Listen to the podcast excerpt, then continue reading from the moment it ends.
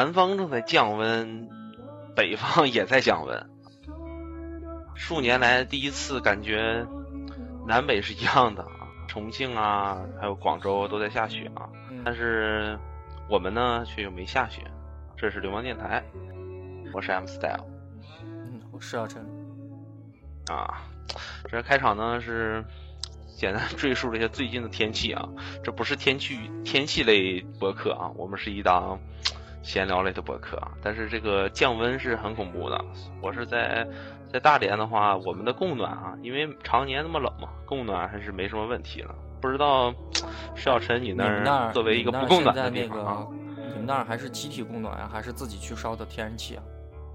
呃，集体啊，我们交取暖费嘛，然后集体供暖。那那那样的算是好的，因为我还特别的怀念像原先那种集体供暖，每一个小区啊，或者是家属院啊，里面都有一个自己的那种锅炉房，特别大的那种锅炉房，有一个特别高的那种烟囱，然后里面就是烧一些煤啊，有无烟煤啊，就是烧的煤。嗯。然后集体的那整个圈里面，这个院子里面，然后一个月差不多就要几十块钱。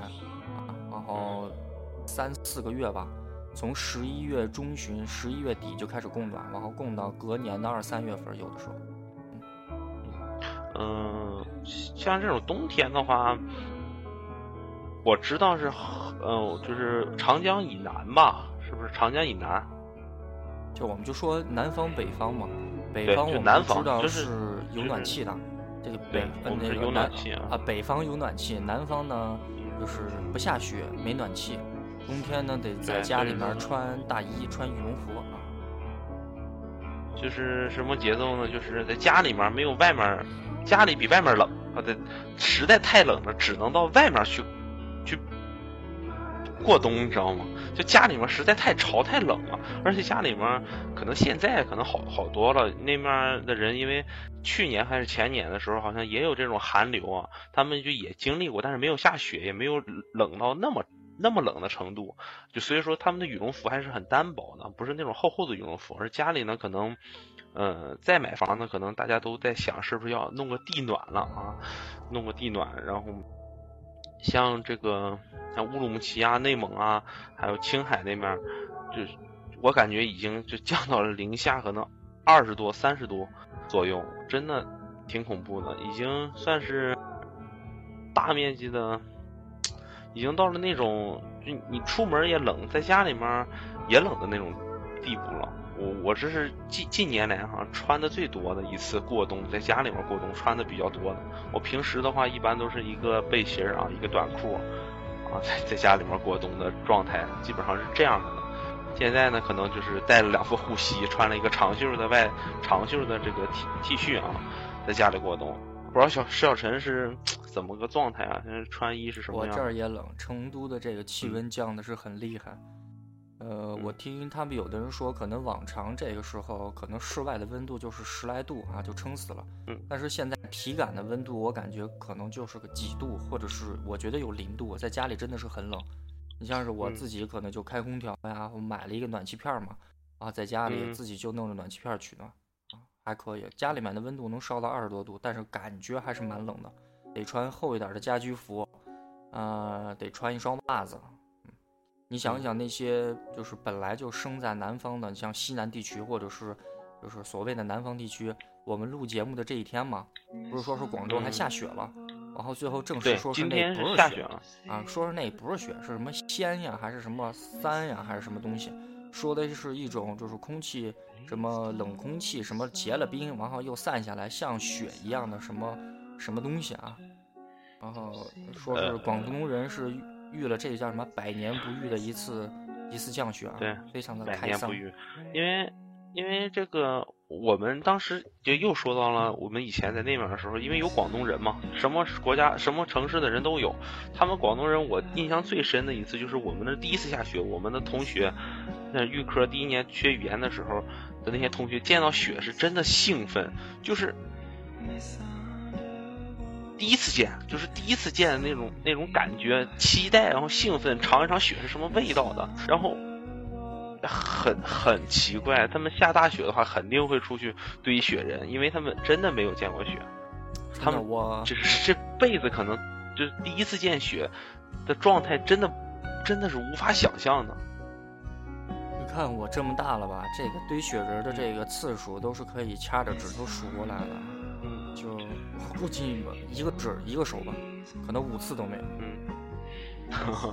这个重庆，我看到重庆好像也是下雪了，那大家都在车上堆雪人玩啊。看样雪是不小，雪真的是不小啊。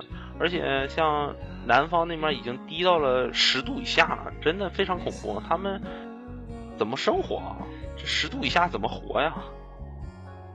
你像在这个南方，可能这个平日里，你像这个往常到了这个时候，人家还穿着什么 T 恤啊，有没有？穿穿着什么衬衣啊，最多一个羊毛衫呀、可能最多一个夹克啊。但是可能现在可能要穿个什么厚一点的羽绒服之类的。嗯，我不知道你看没看到一些图啊，很多 这种就是南方天气实在是比较冷，而且下雪的地方，已经好多东西都冻住了啊。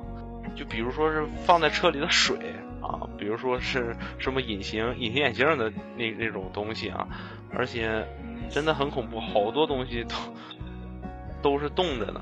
看今天看新闻就说这个呃叫什么嗯高速公路好多都封道了啊，因为雪太大太滑，就好多都封道了，真的挺那个啥的。而且不光是中国在下雪。就包括像乌克兰啊，就欧洲城市，包括美国，都都在下雪，都是寒流来袭的感觉。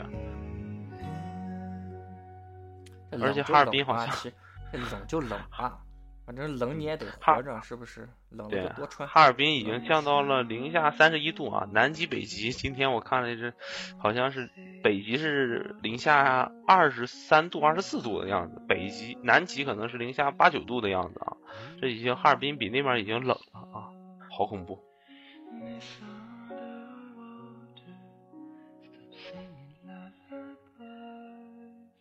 哎，这个结束的歌歌曲啊，还是挺不错啊。突然一下沉沉寂了啊，就是为了听这一 这两句两句歌啊。对了，我们上回说不是嗯那个讲一下什么买车的什么经历之类的吗？对对对对对对，你提了没？还还没有啊。这个为什么说这个寒流来袭呢？可能车呢还是在道上啊。平时十二天能到，估计这一个大雪啊，两个大雪了，估计可能得十几天了。嗯、具体的我不太清楚，我也没去问这个 4S 店的这个人啊。嗯、所以说我觉得还是在等，还是在等。嗯，对，说买车这个事儿啊，这是因为之前在看车，然后石小晨是还没有买车。什么东西啊？我说你是不是还没有买车的计划？在这面还没有。嗯，然后我的话这面定了的嗯话，我估计也就快了。嗯，对，如果说是真的定下来在成都的话，嗯，我的话呢就是回国之后考完车票啊，就就准备着想着买车的事儿啊，但是一直也就是在看啊，一直在在就搜索啊，这这些十几万的车，什么车比较不错啊，什么车比较。啊，这个耐看啊，比较好好用啊，就反正好多东西，就是我跟我同事也在聊，也说过这种事儿，就他们普遍反映就是就就说呢，不要相信网网上的这种键盘侠啊，就是网上有很多嘛，就是比如说我跟石小晨说，哎，我想买辆车，我我想买一个可能二十万二十万左右的车，那石小晨呢，可能平时也关注这个关注车嘛。他可能就会推荐啊，二十万的车的话，你看这个这个这个这个这个都不错，啊，然后他是相对来说比较懂车，而且可能是有车的人。但我再去问一个别的朋友的时候，他可能没有车啊，但是他也喜欢看这些东西，他就会说，你有二十万，你买这些没有必要啊，你再去买这个这个这个这个啊比较好啊。你有二十万的话，你为啥不买奥迪呢？就有很多人就会这种想法，你有三十万，我靠，那你不来辆奥迪？啊，你那你不来辆什么什么途观啊、大众的这些车？你看你二十万、三十万的这这车都有面儿，但是他没有想到，没有想，从来没有想过，就是说你这个车的价值，就是你比如说我想买个二十万的车，但是二十万你得把这个所有东西压下来之后，你是全你是所有的包括什么嗯。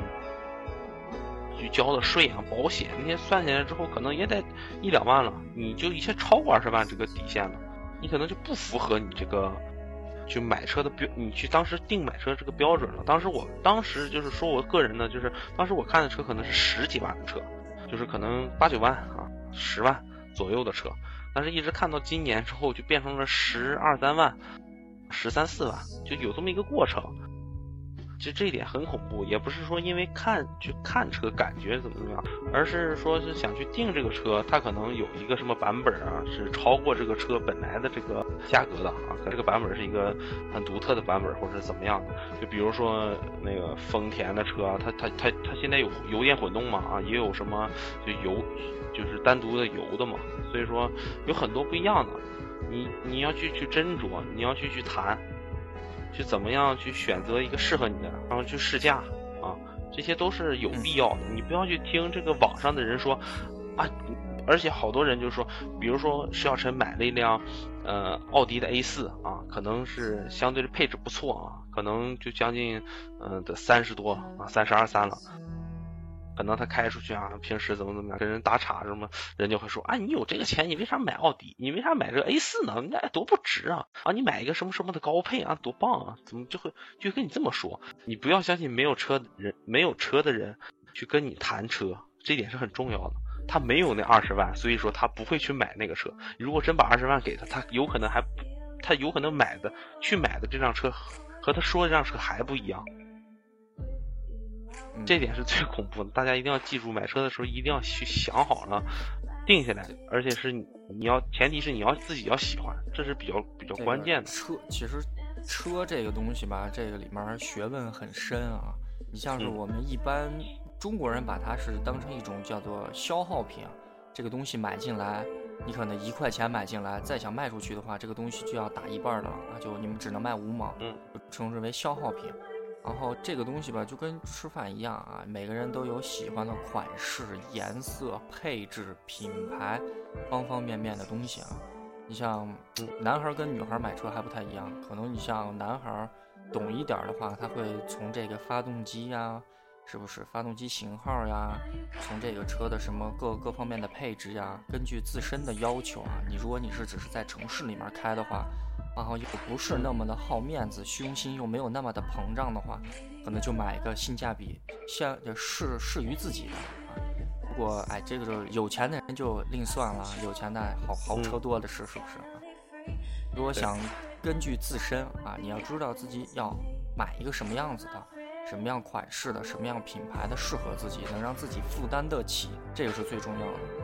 假如说，呃，你可能自身。可以消费一个十几二十万的，但是你偏要撑场面的，可能三四十万的，那也有点划不来啊。但是现在好了，你可以通过二手车啊，我现我特别的提倡啊，然后大伙儿去看一看二手车，然后去相关的比较好的网站上面去看一看二手车。嗯，你可以通过一个比较好的价格买到一个就是心目当中就比较憧憬的一个品牌，一比较一个款式。二三十万是不是？你可能只花一个二十万刚过，就可以买到一个三十万的车，可能年头还不是很久。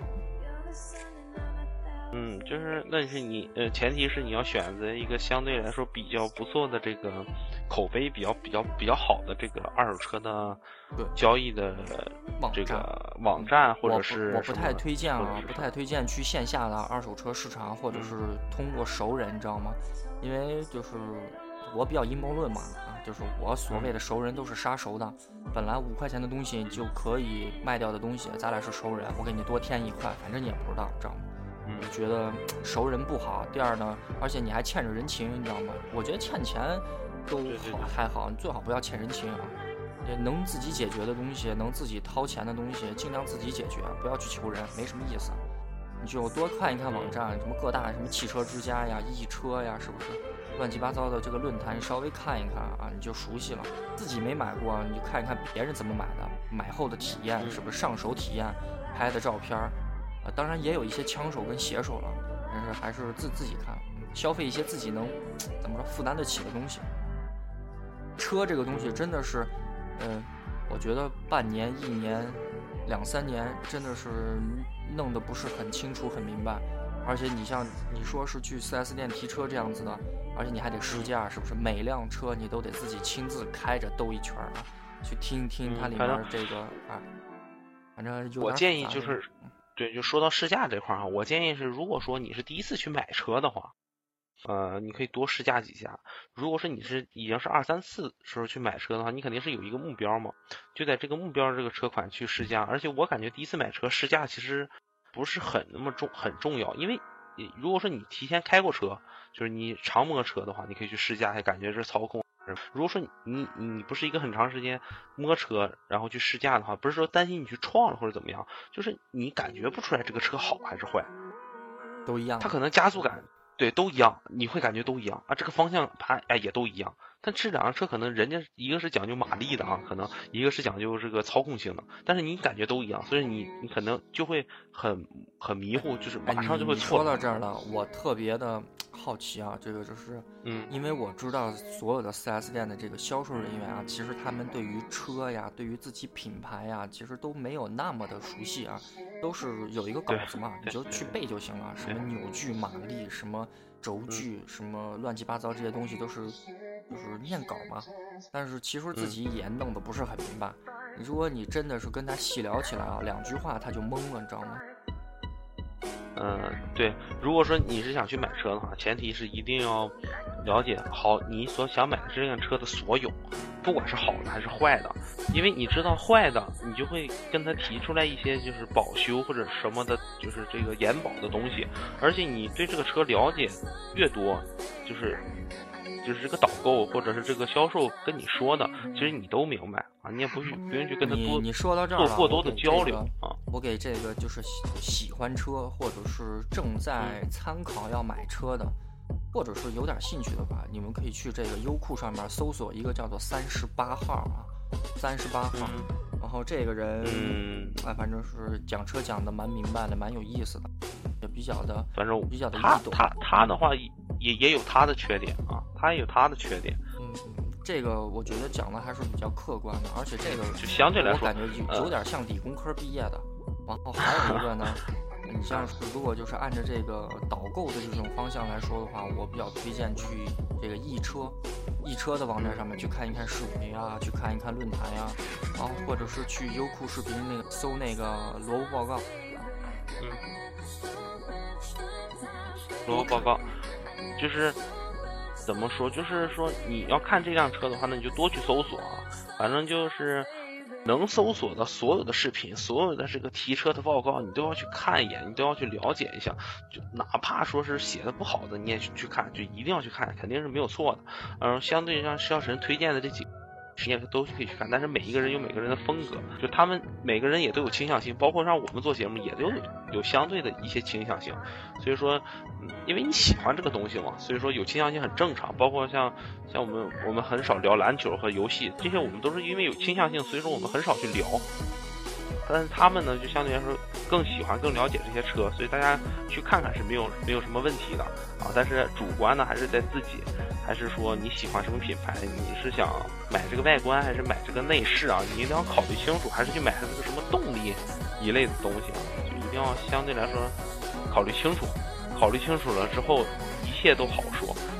就是你去去提车，还是说什么订车这些东西，就是去。那就可能是进到下一步了啊，就是如何去跟这个 4S 店的销售去打嘴仗啊。这个施小晨去看过车，就是去沟通过嘛，跟他们就是相对来说比较多的沟通。我我特别喜欢去这种车展啊，然后你像几个车展，然后我逛的时候，我就觉得第一是看新车嘛，第二是跟人家这个问一问有没有什么折扣之类的。然后最后一个就是去看一看有没有什么明星啊，有没有什么？因为我记得那时候那时候是高高中嘛，还是大几的时候吧？然后去了一次，我看是在哪儿，上海嘛哪儿？然后去的当天，然后人就见到当时嘛挺火的那个瘦瘦，你有没有印象？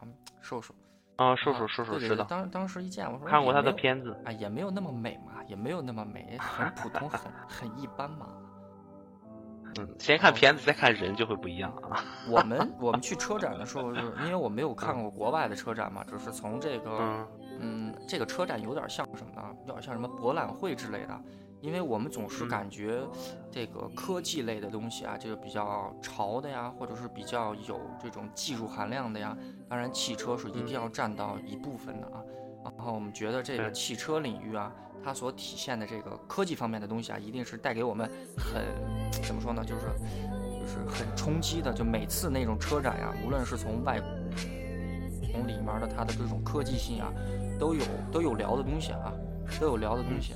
然后慢慢的就是怎么说呢，我自己是有一点点兴趣对于车，因为可能就之前也不知道从哪儿看的，然后说是什么男的呀，这个男士啊，可能就那么几件奢侈品啊，所谓的奢侈品嘛，其中一样嘛，不就是汽车吗？嗯，对这可能什这个鞋子啊，呃，手表啊，裤腰带啊，啊，就是车子，对你而且不需要，而且男人需要多，这个东西不需要多，对只只需要精，而且一样就可。男人比较需要的这个，而且就是男孩儿吧，不能说男人，就男孩儿很喜欢机械的东西，包括以前咱玩四驱车啊，包括以前玩的一些游戏机，包括现在咱们咱们就是共同就会都会去考虑的一些机械键盘啊，比较好的鼠标，这都是其实很小的东西，但是它包含了很多很细的东西在在这个里面，而且很多人就会相对来说比较去喜欢它而去研究它，包括车子，包括这些大件儿小件儿都有。包括传电脑啊，都是因为机械上的东西，所以说因为毕竟这个男男孩儿可能就对对他对对会多过多去有一点点喜欢这种东西啊。反正这个车嘛，说来说去的都是可能你一辈子啊，总归要消费那么几次的东西啊。呃，有钱了就买贵一点儿，没钱了就买的比较有性价比一点儿啊，就是这么个说头。然后有什么不懂的呢，性价比就去推荐的那几个网站上面自己去浏览，对然后多看两回，我估计就明白了。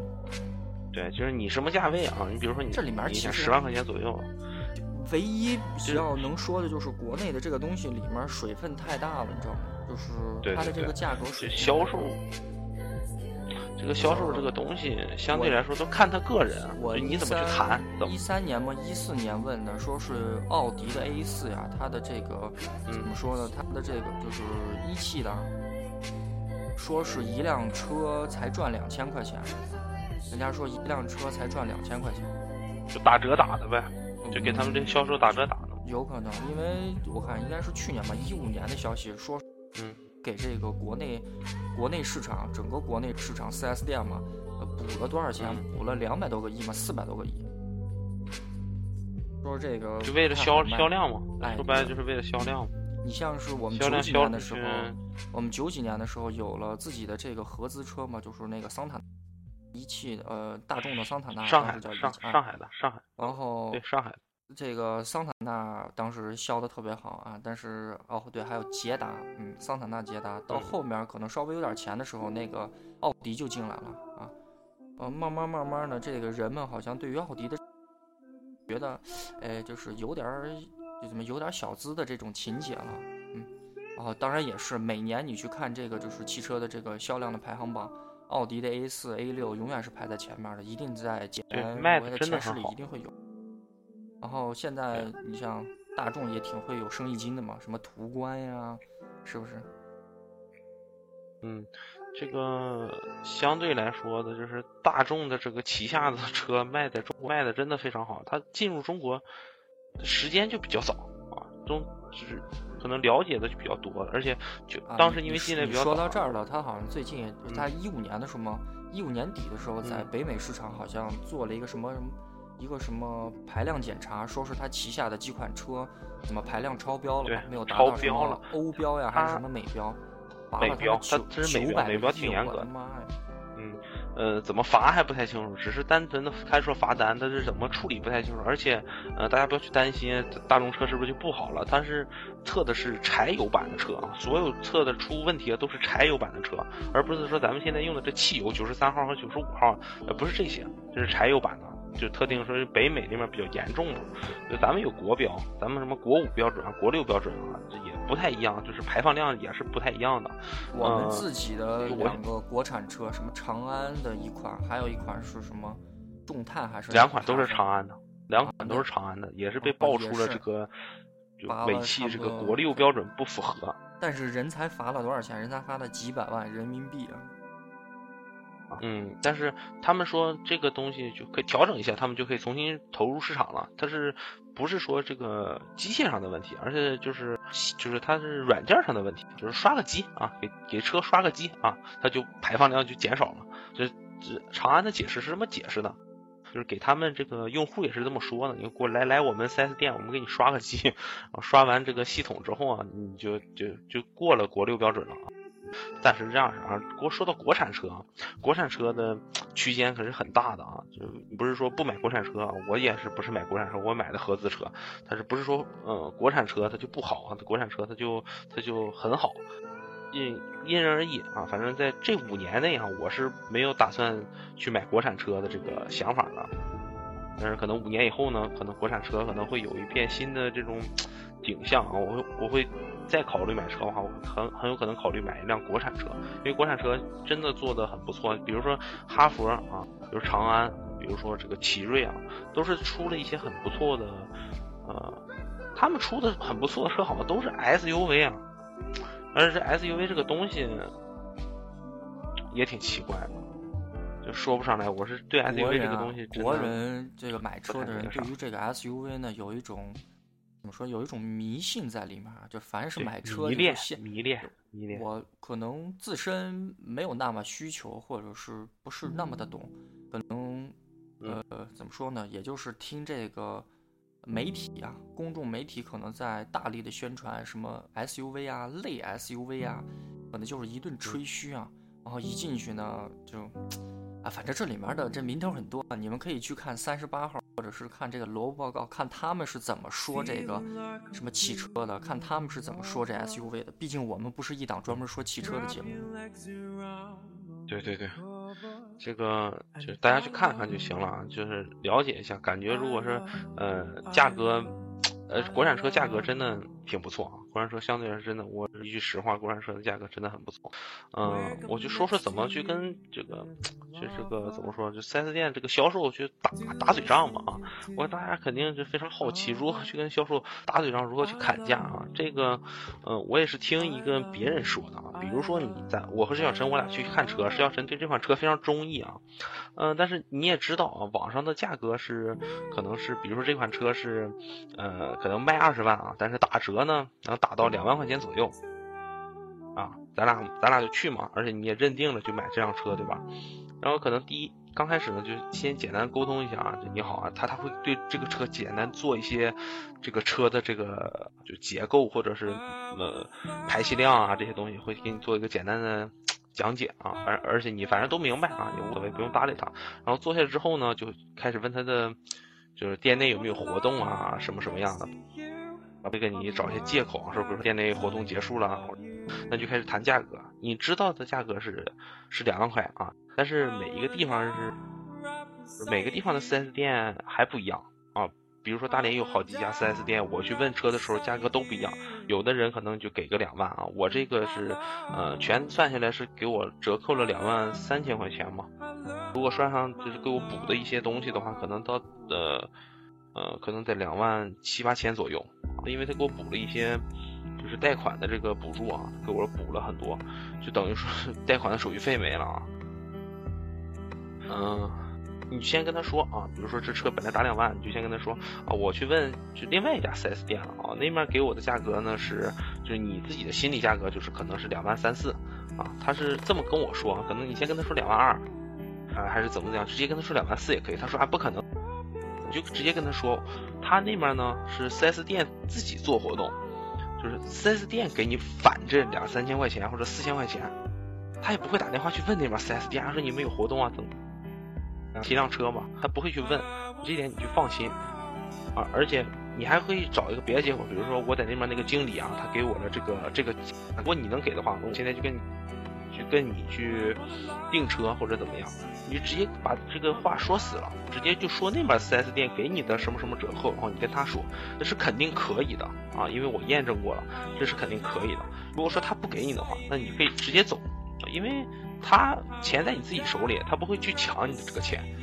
那你就直接走就可以了。他会回头会给你打电话，因为我去第一次去，嗯，去我这个单位下面有一个卖车的地方，我就去第一次去的时候，他就，呃，他就说啊，肯定没有折扣啊，最多就是一万五左右的啊折扣。我就说那算了吧，我回头定下来给你打电话。那是二零一六年，就是最后几天，二零一五年的最后几，我就说啊，那好吧，那我那回头留个电话吧，回头如果要订车的话，给你打。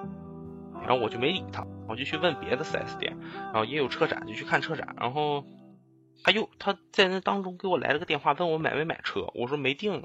他说这样是哥，我们呢现在有有活动啊，店内有活动，你这个礼拜六、礼拜天如果有来一趟，你来一趟，嗯，咱聊一聊。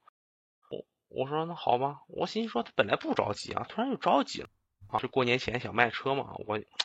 突然一下，我就感觉主动权到我手里了，那我就说那好吧，我就去，呃，周六那天我就去了啊，嗯，奔赴那儿呢，就简单聊一聊啊，价具体的价格可能就是两万左右吧，然后我就问他，我在那边的 4S 店也打听了啊，那边能给我呢两万三，嗯，你看这个能不能就给我沟通一下，如果可以的话，那我就跟你去订车。他说不太可能，你再去问问吧。好吧，你再去问问。如果说那边真的可以给你这个价的话，那我就跟经理沟通一下。如果可以的话，我也给你这个价格，你来我这订车就可以。说没问题啊，我就走了嘛。然后礼拜天呢就去车展去看车了。但是那边那个小伙呢就给我两万，说死不说死都不行啊！就你要再往下降，你就拿刀逼我吧，这种感觉。我说那算了吧，我就给这个，就说给我可以给我两万三的这个打个电话。我说。嗯，我那边也问了，你如果说这边可以给我两万三，现在继续订车。他说你来了说吧，哥。然后我十分钟就拍马赶到，直接就坐下来聊。他就开始跟我说啊，我们店内现在又有活动了啊，就就可以补贴你这个呃，就是贷款的手续费啊，就等于免手续费啊。他要不手续费四千四四五千块钱，就是他们自己收嘛。说白了就是 4S 店的这个销售自己揣到腰包里的，这都是现金啊。你车款可以刷卡，但是你这些零碎的钱都是现金。那就代表他可以自己揣到兜里嘛。我就说你去给我问经理，你两万三如果真的可以的话，那你就去给我订啊，我就订车，咱就签字啊。他就去问啊，说可以这么，我就简单沟通了一下什么延保啊这点啊，就订车了。然后我去上网看到了，基本上买那款车的人大部分都是一万七、一万用啊，可能是因因地不一样，就是我们地方可能不一样，所以说买车的有折扣也不太一样。就简单的就是这么样，你去跟他说，直接说死，把价格说到你的心里话，心里。而且像这些各大网站都会有一些，就是他们打折啊，比如说他们打了两万多啊，三万块，你去问他说啊，没有这个活动了。呃，这么说嘛，他肯定还是可以做到那个折扣，就是看你去怎么去找一种说话的方式，把他那个折扣勾出来啊就可以了。而且一定要多去看，多去看几家 4S 店，因为钱在你兜里，多去跟这个代购就导购去聊，把他的话套出来之后，你再去跟另外一个导购聊的时候，你心里面的东西不就多了吗？你你说话就可以处处打击到他的痛点啊，一下就给他很失落啊，一下就会很失落。简单的话，基本上就是这种状态，我可能说的比较乱啊。你能理解吗？对，你能理解吗？就是跟销售人员勾心斗角。对，因为你肯定是要保护自己嘛，少花钱。但是其实都一样，你就算是跟他说了，他给多给你一两千块钱，回头他你还他还是会找回来啊。我我想说的就是这个，嗯，回头他还是会找回来啊。就是不给他们一点点可乘之机。这你是可以这么想，但是人是快过年了，准备在你这儿捞一下赚个几千块钱，但是就不给他任何机会。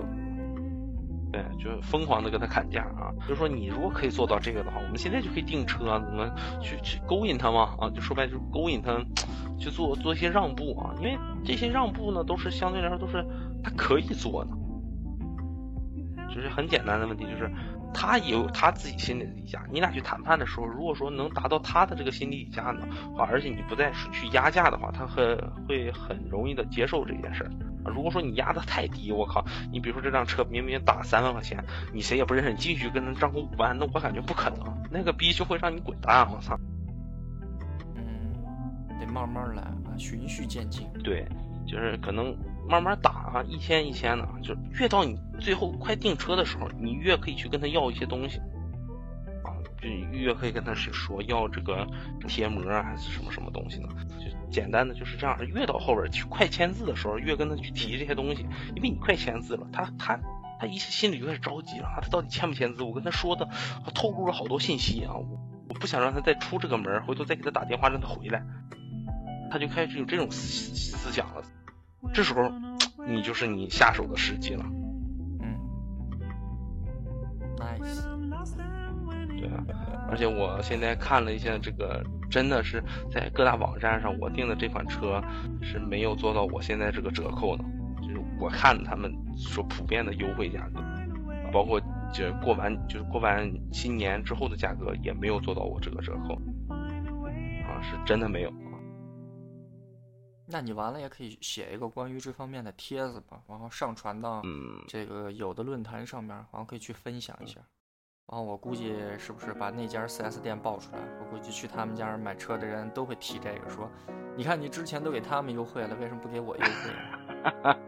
那我那太坏了，我可以给他推荐几个，这个，但是我不知道他那个优惠压到压这个程度，他自己赚赚了多少钱，我不太清楚，也没有那么细聊。而且我这个销售相对来说，这个人呢比较比较。比较细，他什么都给我算出来了啊！就啊咔写啊，不像我之前去问的那些不写，直接跟你跟跟你白说啊，拿嘴直接砍啊，不行。这个小伙就开始给你写下去啊，写写完之后，他就把所有价格都给你写出来之后，你心里有数了啊，你就开始跟他逐一逐一的跟他去那个啥，尽量大家也都去找这样式的 4S 店的这个销售，都去找这样式的，把这些东西都给你写出来。或者你要求他把这些东西写出来，然后你一点点去抠着一些一些小细节，比如说车的这个保险啊，或者怎么样，就慢慢抠。如果说你买，如果说听这个节目的人有有钱的，而且特别土豪的，那那你你就把我刚刚那话全全都关掉就行了，因为不需要你的车可能全全可能是全重庆或者全大连就那么三四辆，去别的 4S 店你告诉他打那些折，人家也不信，对吧？就是如果说你是一个土豪，那请。把请只听前面那三十分钟，回头我讲的这些购车记就可以不听了，因为你买的车本来就少，对吧？所以说没必要去跟他们本来给你折扣可能就也很大了，所以说没必要去再去去跟他做这些沟通啊。对，对吧？非常的攻心计啊。嗯，感觉这个社会的阴暗面都被我说出来，人家赚钱也不容易，但是呢，你赚钱也不容易。所以说，不是有大家这个叫钱难挣，屎难吃。嗯，呃，但是如果说你买个合资品牌的话，就还是你的折扣会相对来说会比较不错啊。如果说你买个中国品牌的话，啊，国产品牌，国产品牌的这个 价格压的本来就很低，所以他们抽的成肯定也很少。我之前我记着问过 H 六，因为 H 六卖的最好嘛，我去车行也试了试啊。看了看，我也没去试驾，我就直接就跟这个销售谈了两，说了两句话，我直接出店了。我说你家这个折扣最多到多少？他说三千块钱。我说你去问问你经理，你给你经理叫出来。如果说你能给我到个七八千，我我今天订车。他说不用问经理，问经理也是这个价。我直接撒头我就走，没法谈，你知道吗？就是就是跟你说死了。我说我说你去问，如果说你有这个折扣，我就跟你签签字，咱咱咱就订车。不行。没有，你你这样式的销售的话，我真的没法去跟你谈。人家就你嘴再厉害，你没法跟着急这个，着急这个过年回家了，也没 也没想着跟你嘚嘚。对，也有可能是这种状态，但是反正我挺失落的，就少了一个这个去聊天的人吧啊。虽然我没有那么寂寞，但是。其实挺有意思的，大家去，如果说真的就是可能买个二十万左右的车，啊，而且是可能是自己掏钱的话，啊，又是又做一些贷款，或者是全款买这些车的话，其实都可以用这些这些小方式，但仅限于三十万以下的车，就是三十万以下都可以。如果说你买五十万左右的车，我感觉你也没必要去跟他去讲那几万块钱，他们打折就已经就他们店内的折扣就已经很不错了。而且我感觉能买起五十左右五十万左右的车的人，应该也不太会去跟他说那么多。那些人都已经肯定很非常傲气啊！你不要跟我谈价格，最好原价卖给我。就是应该有这种这这种这种魄力啊！不像我们这种还是城市小屌丝，是看不起我。对你恶心我呢！我操，你诚心恶心我呢吗？他妈必须给我原价卖啊！不许加钱啊！不许不许打折，能加能加的项目都给我加上去啊！要不出门我他妈这车都都都白买了，就这种状态啊！所以说还是不太一样。如果说你是一个平民小屌丝，第一次去买车，买就是合资的车，价格可能在十几万啊，到呃到三十万啊左右的车啊，出合资品牌，你可以就是参考我这种这种去跟他沟通的方式，先去看两家店，好好坐下来聊，不要怕他们给你打电话，就好好坐下来跟他谈一个价格呢，谈到你你的心理价位的。碰触到你心里的价位的一小点点啊，然后你就换一家，你说好，我我知道了啊，我回家参考一下，就直接告诉我回家参考一下，因为就告诉直车不是我掏大头钱啊，我需要跟家里商量啊，就直接就完了，不管你掏不掏这个钱，换一家 4S 店，再进去再坐下来跟他谈，去磨嘴啊，磨完之后呢，两家店你都知道了啊，如果说你去对比一下啊，这两家店哪一家可以给你折扣更多，哪一家去给你怎么讲，而且你先把话。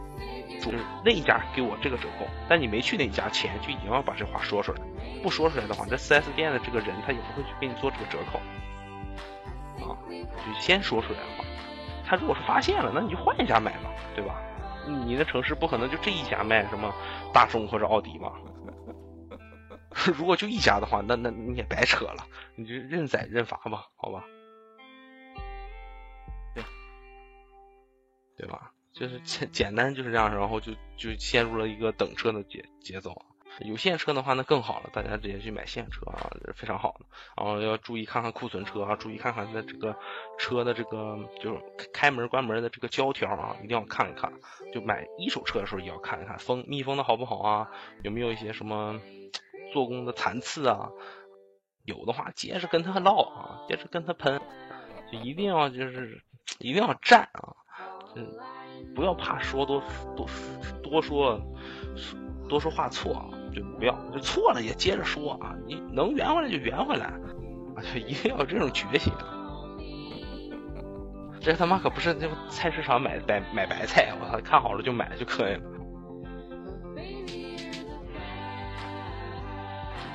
怎么样？还有没有什么想问的，或者是想想了解的？反正就是跟他硬磕啊，磕到底，嗯，就是自己可能心里面有一个保底的价格啊，就要就要一定拿到自己那个价格，当然那个价格呢是一定可以拿到的，就是看你跟他怎么说啊，有没有方式方法，是这意思吗？就你坚信可以拿到就可以了，就你坚信可以拿到，不是他死啊，就是你死啊，反正总归有一个大不了你不买呗，对，大不了你不买呗，他妈钱在你兜里放着，他他妈回头还能把你钱抢了。对吧？不可能，其实他会，他最后会沉不住气呢。就是我买这个车的这个呃四 S 店，他这个销售最后就没沉住气，他就再多沉我两天，可能我就给他打电话。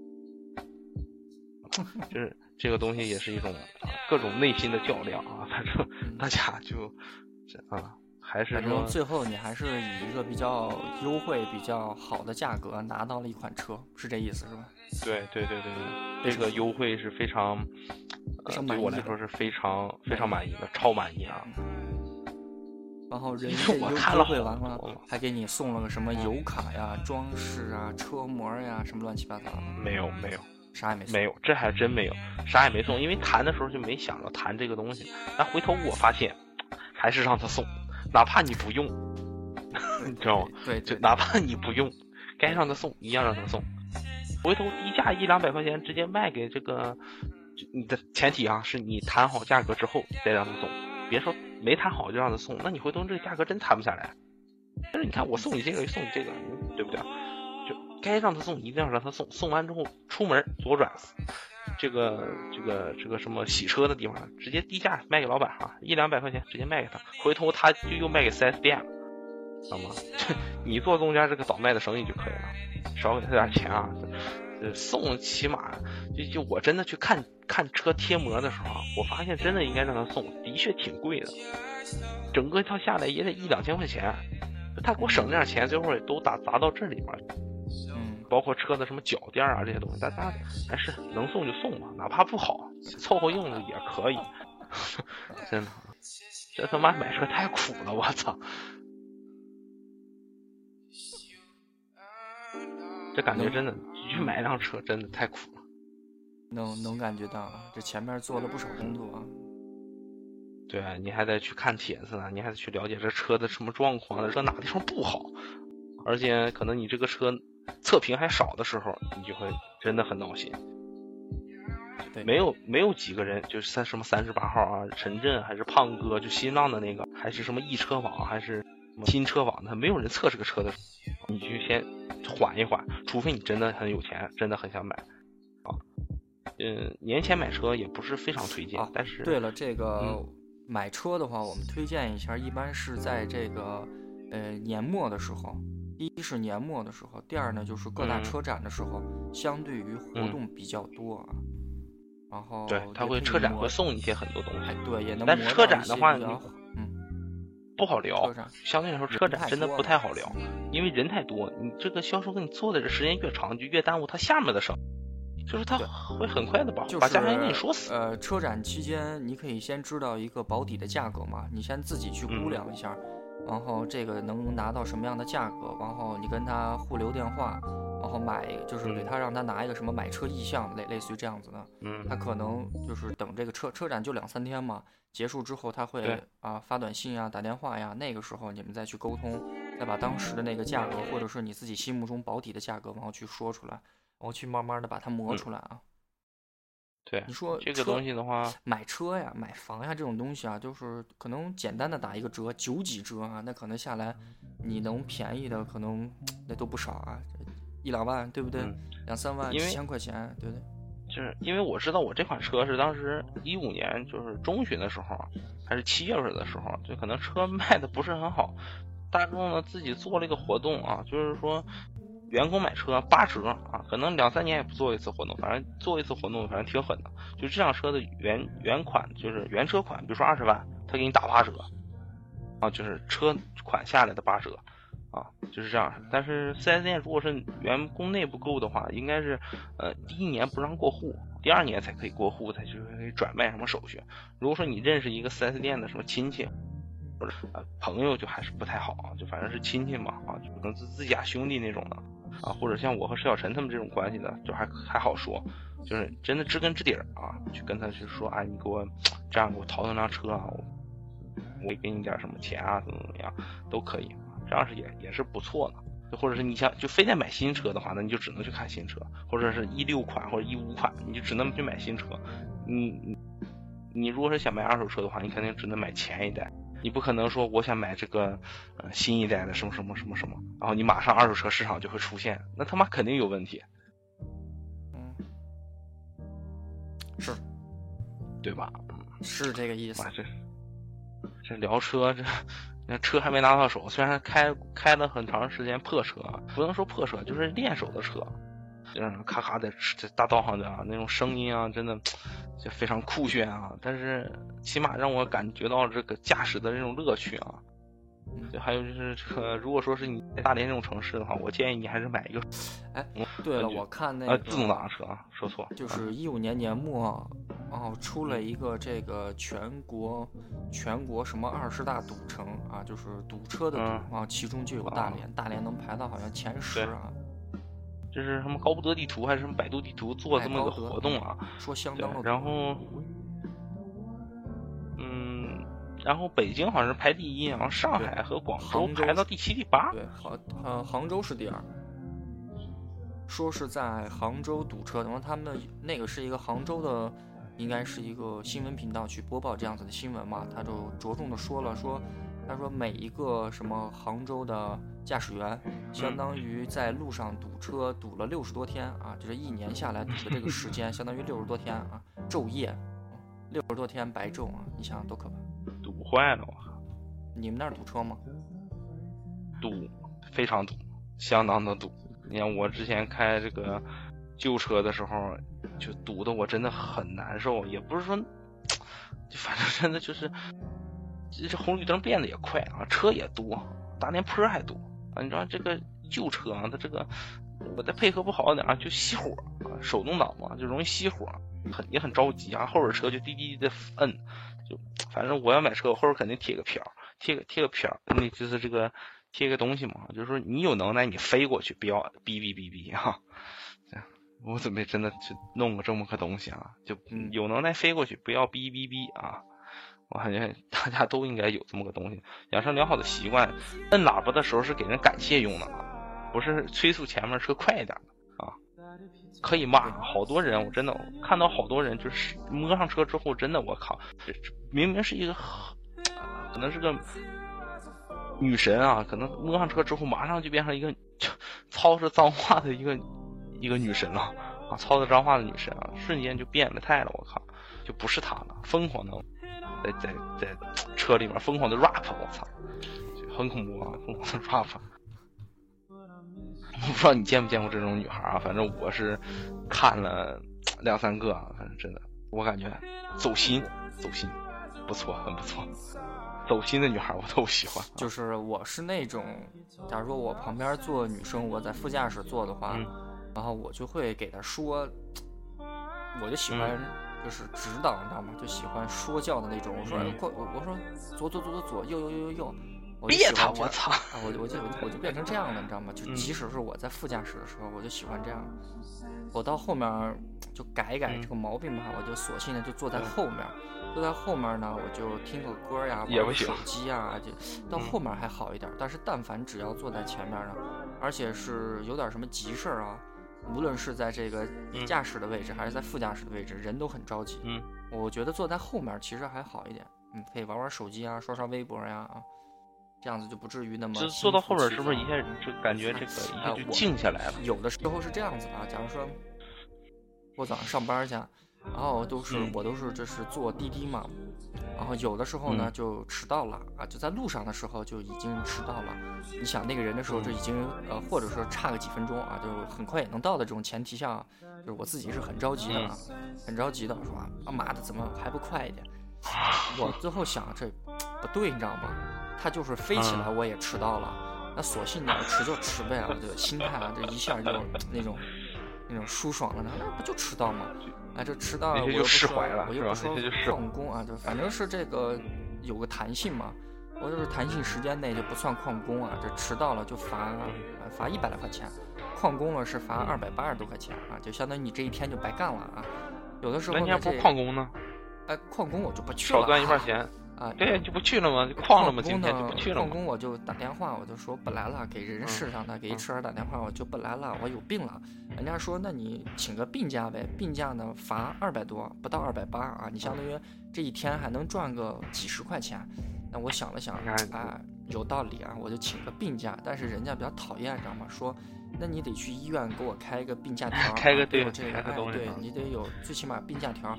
我就说行，你告诉他西安的行，你告诉你告你告诉他别的城市的开的行吗？我告诉 他行，没没没问题啊啊！你给我把病假先请着啊，把病假也给我请完了，是不是？然后到年末了，人家跟我要呢，说哎，你这个几月几号就是没给我呀？我说哎，是吗？那天我好像没病啊。就你看，你就不会说话。如果我是你的话，我就会找好这个人是这个人啊。好好聊聊，沟通沟通感情啊！回头呢就，跟他说，我这个病假，你就帮我那个怎么怎么样？如果能算迟到，就算迟到了，其实也不错啊。呃，我们少给他点什么好。在路上啊，这个公路上，我发现现在越来越多的地方啊，开始有这种摄像头的出现，交警慢慢就变少了。我不知道是因为年末的关系啊，还是整个这个公路上的这个秩序是往这么一个方向在发展？不是，是因为太冷了。知道吗？也也是因为现在太冷。但就是我想说呢，就是我希望能有这个交警在路上指挥交通。为什么呢？因为我总觉得在路上开车的人呢，有点像这个动物园里面的这个猴山里的猴子，你知道吗？如果他没有一个就是饲养员，或者是有一个动物管理员去指挥，这帮猴子就乱翻天了啊！对，就乱翻天了，真的。即使我，你就像是呃这种。我一出门有一丁字路口，这个丁字路口，但凡是这面其实四川人还是比较的，除了就是上回那个剃头的那个那男的过去一顿咏春啊，也不是很厉害，对，那也不是很厉害啊。这打打女人还有好多好多机位啊，好多机位的那种版本。对对对，这个很打女人很不应该啊。这个四川这面的这个司机呢，我觉得这个素质还算可以的，还算可以的。这比起这个北方很多的这种城市的司机来说呢，这已经好很多了啊。北方呢，但凡有一点点的愉不愉快啊，嗯，就直接就摇下车窗啊。在国外，你有可能只伸个中指啊，但是在国内呢，这个多半开车的人呢，你伸中指，人家也不太明白是啥意思啊。然后有可能说你老三吗？啊，就是不是这个意思啊，直接摇下车窗，滋滋滋摇下来就开始喷，你知道吗？你就光是看见那人在那他妈瞎逼张嘴，你知道吗？你你能感觉到他在对你骂脏话，但是听不清，但是他在那一直嚷嚷，你也很烦，你知道吗？你也得反击，就是北方的，你也得反击啊！你这车窗摇起来，哎，对你你也得反击啊，两人互喷啊。但是在这面呢，我感觉。有可能是怎么说呢？这帮司机啊，或者这帮的人比较温柔啊。这个哎，我就是怎么说呢？我宁停三分啊，不抢一秒，哎，就过就过了啊啊，安全第一。反正他妈的司机都这样。再一点啊，就是说这个车上这不是说车上这个人开车这个人啊，就是说有路怒症啊，就包括别人啊，你比。可能有时候我也会开车，就我不是着急啊，反正真是有时候这个道路不太熟悉啊，可能会别到旁边车啊，我真的很抱歉啊，对这些人都 say sorry 啊。但是如果说你开车再回来别回来我的话，那其实我现在的话，我就让他让他让他去吧，让家去吧。但是我讲一个真实的案例，就是我哥啊，我不知道他听不听我的节目啊，但是我还是说吧，他就是他平时人都很正常，就玩在一起啊，都很很嗨啊。但是他开上车，就跟我们开车的时候，就在我的时候都还好啊，都不错。我俩可能还会闲聊一些别的什么话题，一起骂这个司机或者。但他如果自己开车，他自己开车说好，就他真的会下车去跟他用用用原始男人的方式雄用原始雄性的方式决一雌雄。但是对方的司机一般都会都会很软的去道歉或者怎么样。就他的这套方式已经屡试不爽了。真的就准备下车跟你，跟你决一雌雄。就我们就说这个车上啊，就是你会不会在车上可能放一些什么管制刀具之类的？嗯，如果是我的，我哥是没有，我知道是我哥是没有啊。他本来想买个棒球棒子，回头想算了，不会打棒球啊，嗯，就没买啊。嗯，我的话，我应该会放一个折凳，排名在杀手。凶器榜第一的位置，对，凶器榜第一的折凳啊！警察问的话，我是他妈是坐的凳子，我操，这不是打架的用的，但是平时抡出来真的很凶残。折凳啊，大家可以考虑，如果说你不要放甩棍那些东西，放甩棍那些东西真的很危险，而警察一来，你这就是凶器啊！但是你折凳没有事儿，你我这是平时出去郊游啊玩的时候坐的凳子。买这种小的甩那个折凳啊，现在不有小的短的那种吗？小的那种，像马像那个马扎子一样那种小凳子，用那种，嗯，打完之后你可以坐那休息一会儿。我周边呢，但凡是买了车的，或者是自己家里有车的，都会在车里面搁一些管制刀具啊，这是有些什么水果刀啊，啊，有些什么小棒子呀。小榔头啊，小锤子呀，实在棒球棍呢，真的挺挺不好的。我我感觉是挺不好的。如果说你是个打棒球的，我感觉放个棒球棍还可以。之前我知道，嗯，我看那个一个视频是在北京的某这个应该是火车站的出站口吧，两辆车就别住了，一个应该是应该是什么保时捷的什么吧，我有印象什么保时捷的卡宴吗还是什么，我忘了。反正两辆车都是比较好的车，别在一起了。然后从那个稍贵一点那个车下来，那一个身着一身黑的一个男的，没戴墨镜啊，不是光头，有头发，没有大链子。然后人呢，就走到后备箱了，嘚儿把后备箱打开了，抡出一个棒球棒，然后直接就跑到前面那个车，就是一一通乱砸，当当当当当当当。反正也能赔得起啊，无所谓。这也不知道，反正这是人砸了，这那车没砸车窗啊，就是可能后备箱呀，或者是门呢，可能就是砸了一下。砸完之后呢，更有意思是什么？不是说人下来砸车了这一段，是他边上呢有一个协管，我不知道是协管还是交警啊，人呢就在边上光看着，也没动，就是就差就差给他们清理了，你知道吗？啊，这感觉你没报警也没有鼓起勇气去管这个东西啊，就害怕人家这哪哪一试试啊。哎，我操，这开一不错车，人完了给我打了，是不是？那得不偿失。就是真的，就是如果说真的是碰到好车啊，且前提你买车之后，因为你车不是很贵啊，前提买完车之后认一下世界级大牌好车，或者是一五十就是六十万、七十万以上的车，你买完车之后第一件事就先把这些车认全了，打眼一看它是什么配置啊啊，乍一看什么配置，左右这个车左右最低。多少钱？最高多少钱？有个心里有个这么估计啊，然后你再去跟他什么别车，还是什么抢位置，别给人车蹭了，回头赔不起。这你你好吧？就我就想到那个之前看那个老炮里面的那个人，不是给那个啊恩佐呀啊，给那 恩佐划了一个口子啊，啊十万块钱，然后人后面那又是一顿瞎逼涂漆，我操他妈一千万，那都哭了，我靠。对你一定要认认认清楚。就如果说真的，你一一看这就是辆跑车，你就别往他跟前凑了，越远越好。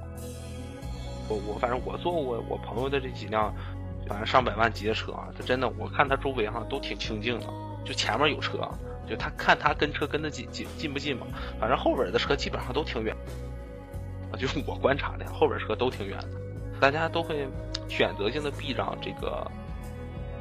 这这个比相对来说比较贵的车，就是大家自己也去那个啥，奔驰、宝马现在也出很便宜的了啊，也认清楚就可以了，不要那个盲目的开车嘛，标啊，一定要这个按照遵守交通规则前提下去开快车是可以的。如果说是不遵守交通规则的情况下去开快车，那很有问题啊，你是对别人、别的别人的家人不负责任，也对你家人不负责任，记住这一点，千万不要去开快车。如果说你真的想去开快车，那你就花三百块钱去买一个游戏，极品飞车啊，这这些各种大牌的游戏啊，你都可以去买。在家里买个方向盘啊，自己去飙去吧，没有人管，撞就撞了。但是你正常开车、正常驾驶的时候，一定要遵守交通规则，不要开快车，不要开赌气车。可以骂，疯狂的骂，就哪怕把自己变成一个段子手也可以去骂。但是如果说真的把你气急败坏了，下车跟他理论啊，可以的。前提做好自我自我保护，就比如碰我这种车主，我操拿折凳拍你，回头他妈折凳不是凶器，你真的很真的会很惨。就做好自己的保护都很重要。对，嗯，没有车的的话，就努力的继续选购自己想买的车吧。对，你让我怎么说嘛？就是真的就是暂时是这种状态啊，选到一款自己喜欢的车是最重要。对再去改车啊那些我就不负责任了啊，那些我也不太改车这些事儿我也不敢看，一看了感觉好像就跟吸就跟吸毒了一样，我靠，停不下来，我靠，这个手怎么老想老想进去点击一下这个这个这些东西，我操，感觉跟双十一都已经。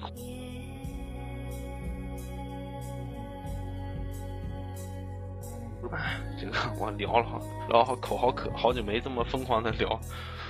疯狂的自己一个人喷了啊！这反正大家就尽量开车行驶啊，回去啊。刚考完票的或者是正在考票的朋友，听到这块的话就好好学啊。学完之后呢，找一个人就是过来陪你陪你陪你陪你，就是陪你开段时间啊。驾校的教练只是告诉你怎么怎么开车，怎么发动，怎么踩油门，但是真正的真正的这个会开车的是上道之后。碰着各式各样的、各式各样的、各式各样的人之后，你才会改变你对这个 整体的这个大道上车啊，包括这些人的一些看法，会会会有改变的。所以说，还是尽量的这个让步一下我们这些新新新人嘛啊，这些新人真的 让步一下，好吧？对，可以了。我也不知道聊了多久啊，反正好像感觉时间很长。对，也没有什么计划，接着说下一期准备做一个 什么类型的喷的节目啊，但暂时不太清楚啊。但是呃，我看了一下啊，我们最近几期的播放量都超高啊，也不知道为什么，反正就超高，好像感觉我们马上要火了一样啊。很很开心啊！谢谢大家收听我们流氓电台啊，真的非常感谢啊！我已经不知道该说些什么了，说什么？你赶快来两句啊！感觉大大伙儿就好好的啊，大家好好的过冬啊。呃，我不知道很多人穿不穿这个秋衣秋裤，我不知道为什么很多地方都说是这个秋衣秋裤是不时尚的代表啊。但是我恰恰认为呢，这个应该是穿秋衣秋裤才是时尚人士。对，非常 fashion。你不要看权志龙不穿，你他妈穿他妈他回头上保姆车他妈比你家里都恼恨。那夏天都热，不是有可能人家这就穿了一个七分、六分、五分的这个秋衣秋裤，也不一定。对对对，你看不到啊。如果说你想买就是六分的这种秋衣秋裤，可能三枪没有啊，但是耐克啊，或者是这个。或或者是这个运动品，都会有都会做这个这个七分的、六分的、过膝的、倒膝的啊，还有这个呃在膝盖上面的啊，还有小短裤啊，有各种各样的这个呃紧身衣啊，你可以去选择，跟秋衣秋裤也挺保温的。反正我在家里面，呃现在的装束就跟我打球的装束有点像，我是带了两副护膝啊，就带两副长的护膝啊，来保暖啊，还是非常暖和的。大家如果是真的感觉秋衣秋裤不是很 fashion 的话，那你就会，那你就去选择一些运动的这种短的秋衣秋裤，反正露脚踝啊，还可以露脚踝。但是我建议大家还是不要那么拼啊！真的，有一天你脚踝被风吹坏了之后，走不了道的时候，你就会怀念你不露脚踝的。反正这上了年纪的嘛。就有点岁数的都知道得保暖啊，这就是还是小年轻的，估计身体能扛得住啊，索性也就是不是造一下，造不动的反正就知道该穿袜子，该穿秋衣秋裤了。嗯，反正我我我想说的就是说，我感觉我们的听众年龄还是应该就是八零八零九零嘛，就肯定也造过，也都知道自己的这种是什么什是什么个身体状态。我建议年轻一点的朋友啊。还是说保暖啊？这身体是自己的，你你穿少了真他妈冷啊！现在，真真是真是，就无以复加的那种那种冷是。大家还是就是注意保暖啊，注意保暖，一定要注意保暖啊！羽绒服啊、秋裤啊这些都穿上，没有人会去笑话你。他妈那么冷天，谁去笑话你？你去笑话那些不穿的傻子，你得去做到这个，对对吧？但是不穿啊，也有不穿的好啊，谁冷谁知道。对，反正好好过年啊，还是那句话，好好过年。冷了你就穿上棉袄，呃，热了你就光着膀子。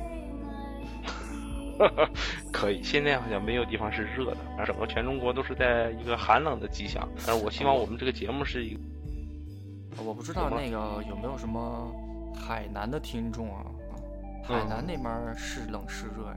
就可以的话，能跟我们。我感觉海南可能也都降到十度以下了吧，或者十几度，就就相对来说他们是比较冷的，就已经不能穿长短裤，必须穿长裤的时候，他们就会感觉冷，应该是这种状态。嗯，下一期更新应该还是下一个礼拜，这个礼拜，因为这个礼拜已经礼拜一了，应该有可能是这个礼拜。找到话题，或者是有什么新鲜的事儿，马上我们就可以聊一期啊。因为这也是对我还是感觉多聊吧哈。这新的一年开始了，应该在进步。我也跟石小晨说了，能嘉宾或者是什么，我俩简单的做一些沟通啊。已经有几个我们心目中的人选了，能不能谈下来，我们不太清楚。所以说，我们尽量努力的去跟他们去沟通，呃，去让他们了解我们的节目。啊。了解我们的节目现在也也是有十，也是有我看看多少人在听啊，也是上了两万多左右听众的人啊，节目啊，可能跟这些比较知名的博客比不了，但是我们在这个底层的博客应该还是出类拔萃的啊。反正努力吧，对，就是暂时又提到努力这个事，一提到努力我们就要结束了。好了，我们今天这期呃流氓电台就先到这儿了啊。大家如果听不明白的话，就多去听两遍。如果实在听不明白，就微博留言啊，给我留言也行，给这个流氓电台的这个官方的这个微博留言也可以。官方微博是暂时没有人打理，所以说可能会出现留言没回呢，或者尽量的去安排。我们对这个事儿还是很上心的，就感觉如果随便找一个人去做这个微博，或者是我和石小晨在做呢，不能实心实意的在就是去怎么说去去观察这个东西。所以说我们希望找一个相对比较专业的或者是会经营的这个微博的博主啊，来去搞这个东西。我们会尽量的想办法把它。重新让它就频率快一点，不刷屏也能也能让你做到一天看到我们流行电台这个官微三四次啊！就现在只能是这么想了，好吧？行了，好，行，已经很晚了，我们俩要去休息了，大家拜拜，拜拜。